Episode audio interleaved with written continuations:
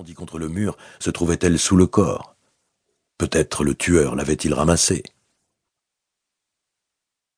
À en juger par la blessure de sortie, la balle devait avoir heurté le mur quelque part.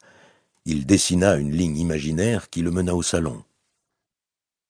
Avançant avec précaution, il fit un grand détour pour éviter le corps, dépassa les colonnes et perçut une légère odeur de bois calciné. Le lustre du vestibule ne dessinait qu'une étroite bande lumineuse dans la pièce spacieuse, projetant l'ombre de Grissel derrière lui, immense. Il chercha un autre interrupteur, en découvrit trois d'affilée, juste derrière la colonne, les enfonça un à un et se retourna. Éclairage tamisé, poutres massives, étagères contre les murs remplies d'ouvrages reliés en cuir. Un grand tapis persan bleu et gris argent, des canapés immenses et des fauteuils disposés en deux groupes, des tables basses en bois blond ciré, des lampes et des vases en trop grand nombre, ce qui, avec le papier peint aux motifs chargés, était censé créer une impression d'élégance européenne surannée. Au centre de la pièce, impressionnante et majestueuse, l'immense cheminée, aux cendres maintenant froides. Et à droite, à peine visible derrière un fauteuil bleu foncé, les chaussures et les jambes de pantalon de la troisième victime.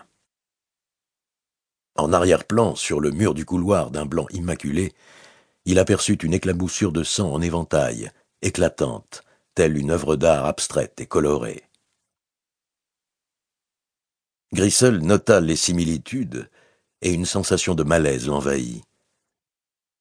Le cadavre du couloir avait la même coupe de cheveux militaire, la même stature, épaules carrées, corps mince et musclé que celui de l'entrée. Il portait aussi les mêmes chaussures noires, le même pantalon et la même chemise blanche. Un deuxième Glock ensanglanté gisait à côté d'une main déchiquetée. Ne manquait que la cravate. Une autre blessure à la tête, entre la tempe et l'œil droit. Mais la première balle avait dû toucher la main. Deux phalanges avaient roulé contre la plainte peinte en blanc. Puis il repéra les deux douilles qui luisaient faiblement à la limite du tapis du salon. Celle du tireur, certainement, à dix centimètres l'une de l'autre. Son cerveau commença à lui jouer son vieux tour bien connu. Il vit exactement comment les choses s'étaient passées, bruits et odeurs compris. L'ombre du meurtrier qui traverse furtivement l'espace, pistolet brandi devant lui, l'homme dans le couloir, deux coups de feu, la main qui n'est plus qu'une explosion écarlate, la douleur intense, fugace, d'avant la mort, pas le temps d'avoir peur juste la brève plainte silencieuse qui précède l'éternité. Grissel poussa délibérément un cri sonore par-dessus le martèlement de la pluie pour évacuer tout ça. Il n'avait pas assez dormi. Le foutu stress des dernières semaines. Il devait se reprendre. Il fit le tour du corps avec précaution, s'accroupit près du pistolet, similaire à l'autre. Glock 17, gène 4.